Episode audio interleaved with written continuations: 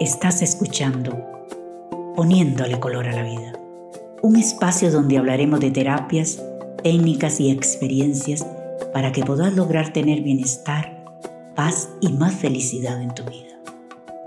Tenemos solo una vida, vivamos la colores. Con ustedes, Erika Fett. Hola. Hoy quiero hablarles un poco acerca de cómo el cuerpo guarda la memoria de todo aquello que hemos vivido.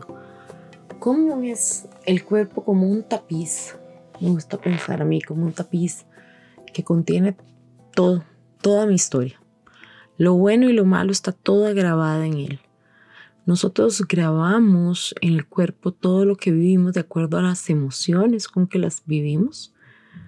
Y cuando una emoción es más intensa, se, se guarda o se, o se pone en la memoria con mayor fortaleza que cuando no tiene esta emoción tan fuerte. Entonces, empecemos por decir que el cuerpo guarda todas estas vivencias a partir de lo que vamos viviendo y que ellas se van grabando en fuerza de acuerdo a la emoción y la fuerza de la emoción colocada en cada una de estas situaciones o eventos que vivimos.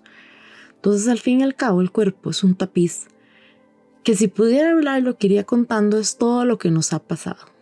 Los miedos, las rabias, las chichas, las emociones bonitas, porque no es que solo graba lo feo, también graba todo lo hermoso cuando nos emocionamos, cuando nos enamoramos por primera vez, cuando tuvieron un hijo y vieron a su hijo por primera vez, cuando vieron a alguien que quieren eh, lograr un éxito y estaban felices por él. Es decir, todo lo bueno y lo malo que vaya colocado desde una emoción lo grabamos, porque grabamos las emociones. Entonces, la emoción lo que nos permite es grabar todas estas memorias que vamos colocando de acuerdo al grado de estas emociones que van al lado de estos eventos. Los buenos se graban en igual fortaleza, entre más emoción hayan tenido, entre más felicidad hayamos tenido, entre más inspiración, entre más emoción, entre más mariposas, queda grabado de esa manera. Igual cuando nos sucede algo que no nos gustó, queda grabado de acuerdo a la fuerza de la emoción colocada desde ahí. Y así lo vamos grabando todo, bueno y malo desde la panza hasta el día que morimos. Entonces, ¿Qué pasa si yo voy al cuerpo y empiezo a trabajar con todo eso que está colocado ahí?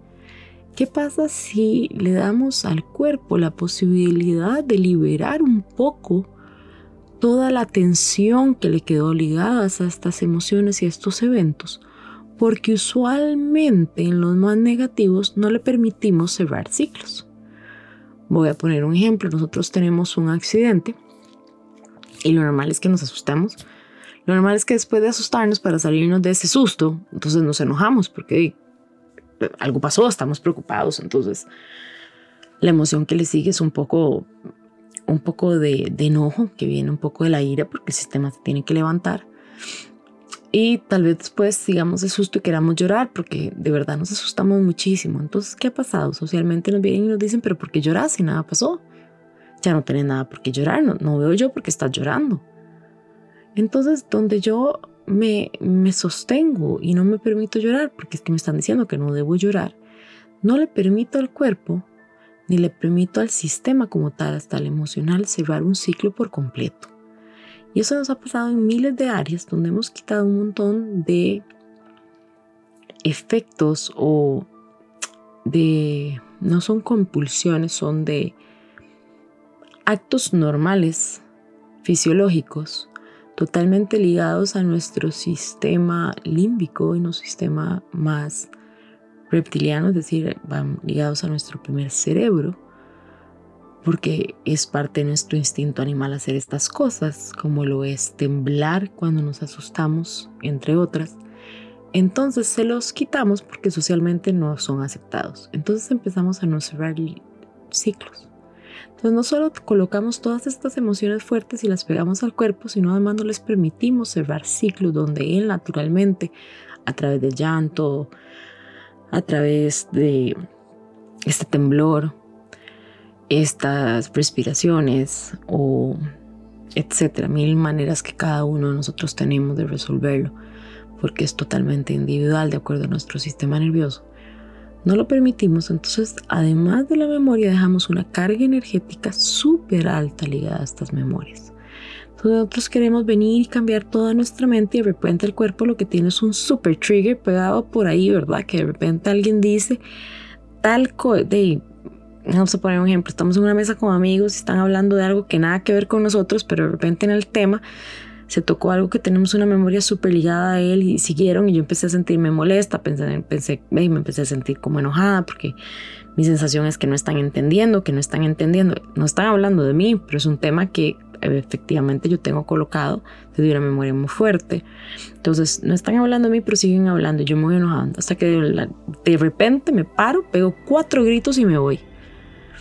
En esos son los momentos que yo tengo que pensar que esos cuatro gritos de dónde vinieron. ¿Vinieron de que ellos estaban diciendo algo mío o vinieron de que yo tenía una memoria colocada acerca de lo que ellos estaban conversando? Muy usualmente viene del hecho de que yo tengo un trigger y ese trigger se alzó de acuerdo a la conversación que estas personas estaban teniendo porque nunca me nombraron a mí. Entonces el que tiene que ir a resolver ese trigger y esa memoria soy yo. Cuando nos sentimos que dejamos de sentir emociones y estamos aplanados porque vivimos con constante miedo, tenemos un sistema en hiperalerta, es porque tenemos una serie de memorias que no le hemos permitido cerrar ciclos. Entonces tenemos un sistema que dice, estamos en emergencia siempre, siempre. Entonces literalmente vivimos la vida esperando que el próximo zapato caiga porque no puede nunca haber un momento de descanso, el sistema no lo permite, siempre estamos buscando qué más va a salir mal porque así lo tengo grabado. Y como no lo he trabajado, todo el sistema mío está en alerta. Y no se permite descansar. No se permite confiar en los demás. No se permite confiar en él mismo, porque él mismo sintió que no pudo terminar su ciclo. Entonces todas estas emociones están colocadas en nuestro cuerpo, en nuestro sistema.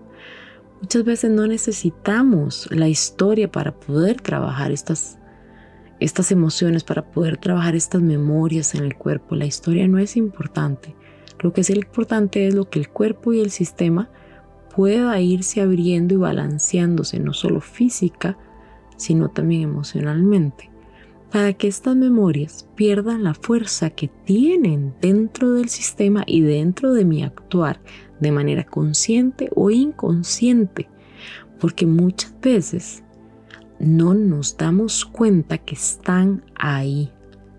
Hasta que alguien lo hace obvio y a veces nos dice como, hey, verás que te estás enojando cada vez que alguien comenta acerca de esto.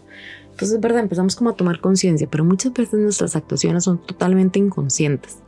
Inconscientes y super ligadas a todo esto que hemos vivido a través de nuestra vida que está en este nuestro cuerpo, que este el vehículo que nos dieron para vivir esta existencia, que tiene todas las memorias colocadas ahí. Entonces es irnos a tomar la conciencia de toda la labor que le hemos dado a este cuerpo hermoso que ha sido tan leal con nosotros y hace todo por lo que sea por sobrevivir. Y vemos cómo también podemos empezarle a dar más flexibilidad cuando lo que necesitamos es flexibilidad, empezar a ver cómo podemos darle más fortaleza cuando lo que necesitamos es sentirnos más fuertes. Y cómo necesitamos ir a limpiar estas memorias y a autorregular el cuerpo para que autorregulando el cuerpo, especialmente el sistema simpático y parasimpático, podamos empezar a liberar esta carga que tenemos y esta hiperactividad en la que vivimos, ligadas a ciertas emociones tan conocidas como el miedo, la ira, la frustración, la desconfianza, etcétera, porque simplemente estamos conectadas a ellas de esa manera por memorias que hemos tenido. Estas emociones son básicas, estamos de acuerdo, son necesarias para nuestra sobrevivencia, pero no deberían estar hiperactivas todo el tiempo. Esa no es su razón de ser. Esa no es el motivo de existir de ellas. Ellas no les interesa estar en hiperalerta y hiperestimuladas todo el tiempo. Nosotros las mantenemos así porque tenemos desregulado nuestro cuerpo, tenemos desregulado la manera en que tenemos grabadas una serie de memorias. Y digo una serie de memorias conscientes o inconscientes, porque muchas veces para protegernos el inconsciente no nos va a recordar todas las historias. No lo va a hacer hasta que él sienta que tengamos la capacidad de ver las cosas tal cual. Entonces muchas cosas no están en nuestra memoria y no podemos totalmente recordarlas. Y aquí es donde se vuelve poco importante la historia, porque el cuerpo a su propia manera instintivamente nos va contando lo que él tiene y lo que él necesita dejar. Y lo que él necesita soltar y lo que nosotros también tenemos que poner atención a, él, a y lo que necesitamos trabajar y lo que necesitamos ir soltando y liberando porque no importa la historia, lo que importa es la emoción y lo que se colocó. La historia es un tema de la cabeza, pero muchas veces nos sorprendemos porque cuando nos vamos recordando, porque una vez que yo me voy trabajando y el cuerpo empieza a soltar y yo me siento más fuerte y me conozco mejor, las memorias empiezan a aparecer con muchísima más claridad. Ya el inconsciente no las tiene guardadas, ya no necesita protegerme. Entonces nos estamos dando muchas veces cuenta que qué curioso, que no fueron cosas o eventos tan grandes, pero que sí los guardamos con tal emoción que nos marcaron para siempre. Y digo para siempre hasta el día que los conocemos y empezamos a liberarlos, porque ese día pierden fuerza, ese día los volvemos resiliencia. Cuando yo voy y me trabajo todo a nivel mental, espiritual, emocional y físico, físico, porfa, nunca dejen el cuerpo por fuera. Él es una parte vital de nuestra existencia humana. Entonces, tenemos la posibilidad de plantearnos cosas nuevas, de abrirnos aún a mayores o más grandes posibilidades porque ya no me muevo desde este lugar de desconfianza, ya no me muevo desde este lugar donde yo me siento débil, sino yo misma me he ido ampliando en el rango de resiliencia que tengo, cuando yo me trabajo integralmente y le devuelvo al cuerpo la flexibilidad, le devuelvo al cuerpo su capacidad de cerrar los ciclos. Yo lo que me doy es flexibilidad a todo mi ser, lo que me da fortaleza a todo mi ser y amplío el rango de resiliencia. Y eso es lo que siempre queremos buscar, ampliar el rango de resiliencia, que es lo que me permite una y otra vez seguir adelante aun cuando las cosas no han salido como yo quiera o de la mejor manera. Y si yo amplío mi rango de resiliencia, lo que tengo es mucha más flexibilidad en los sube y bajas de esta vida, de irlos tomando con mayor fluidez y mayor facilidad. Y no empezamos a repetir patrones, porque parte de lo que generan todas estas memorias colocadas en el cuerpo y que generan triggers es que empezamos a repetir memorias. Y para hacer esto claro, ahora sí voy a hacer un par y voy a dar un quote de Peter Levine, que es un hombre que ha trabajado shock y trauma por años de años de años. Eh, él tiene un entrenamiento de experiencias somáticas chivísima, para serle sincera, que estoy llevando en este momento y la verdad me tiene trastornada. Lo que he aprendido ha sido invaluable para mí y para todos los que están alrededor míos y los que necesiten alguna vez. Muchísimo gusto. Y él viene a cambiar un poco la definición de shock y trauma, porque lo que dice que shock y trauma es todo lo que quedó inconcluso, lo que yo sentí que yo no resolví de la mejor manera. Entonces puede ser desde un accidente grave hasta una ida a un dentista. Y él pone este quote. Hay un síntoma más que debemos observar antes de ver cómo el trauma realmente ingresa al cuerpo y a la mente y causa problemas a largo plazo. Este es un poco menos directo que los otros, pero no menos importante. Este es uno de los síntomas inusuales y que crean problemas que pueden desarrollarse a partir de un trauma no resuelto. La compulsión de repetir las acciones que causaron el problema en primer lugar. Estamos intrínsecamente atraídos por situaciones que reproducen el trauma original de maneras obvias y algunas menos obvias. Entonces, ¿por qué esto es importante para nosotros aquí? Porque muchas veces lo que estos triggers y lo que estas memorias graban en nuestro cuerpo generan patrones y empezamos a generar patrones porque empezamos a querer encontrar la manera de resolverlas de una mejor manera. Entonces, uno de los síntomas más normales cuando hay una memoria muy cargada de emociones ligadas a nosotros es que empezamos a, repetir, a repetirlas. No exactamente igual y no de las maneras más usuales, pero nos ponemos en la misma situación una y otra vez para ver si logramos resolverla de una nueva manera.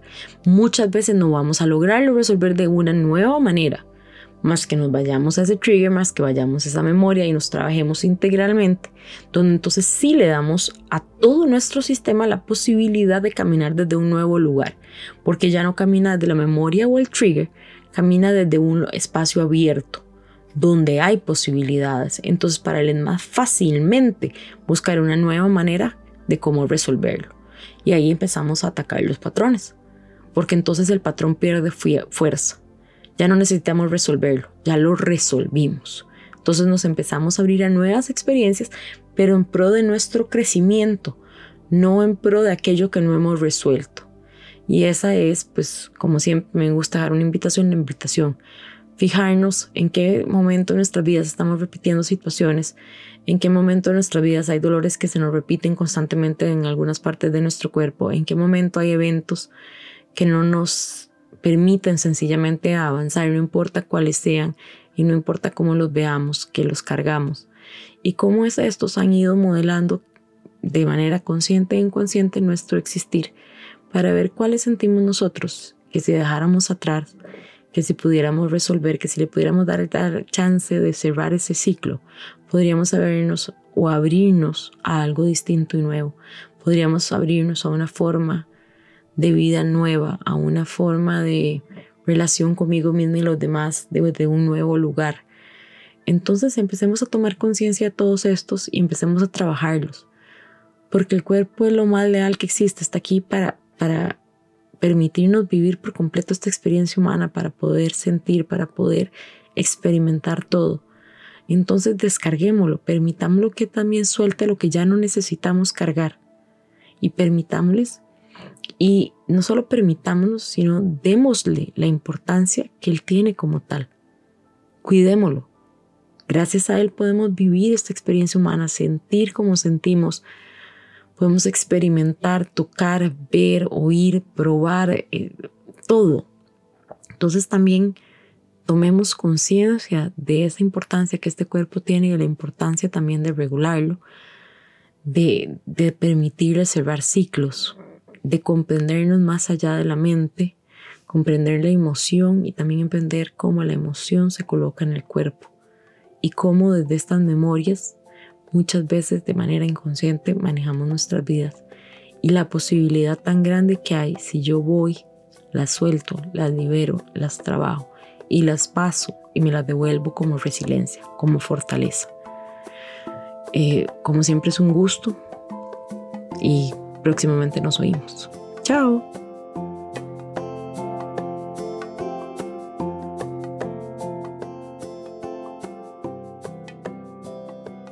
Esto fue poniéndole color a la vida. Nos escuchamos pronto.